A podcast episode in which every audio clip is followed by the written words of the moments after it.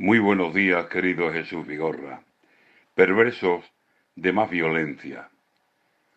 La violencia anda suelta y ya no respeta a nadie. Y pues nadie pone freno, es natural el desmadre. Digo que no pone freno y digo freno bastante, que al final los violentos tienen su multa y su cárcel, pero a la vista tenemos casi no hay quien corte el cauce.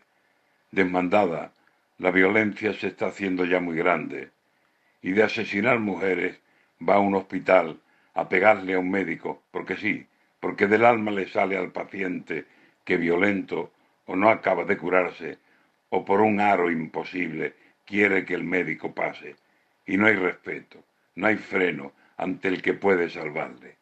Y de allí se va a las aulas, alumnos y también padres, y se van a un profesor o profesora al instante, y por cualquier tontería, una reprimenda en clase, una nota de suspenso o un te he dicho que te calles, la violencia se desata y al docente le dan cates o le revientan el coche o lo retan en la calle.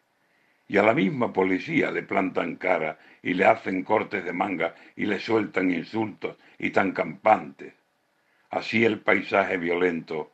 Hay alguien a quien le extrañe que en ferias concentraciones, botellones, fiestas, bailes, la violencia más canalla en plan matona se plante, y a alguien le extraña que el coche la violencia cabalgue y de una simple advertencia llegue violento a la sangre.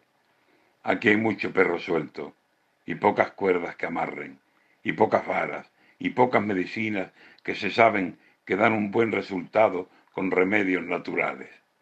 Y mientras los violentos crecen y no hay quien los pare.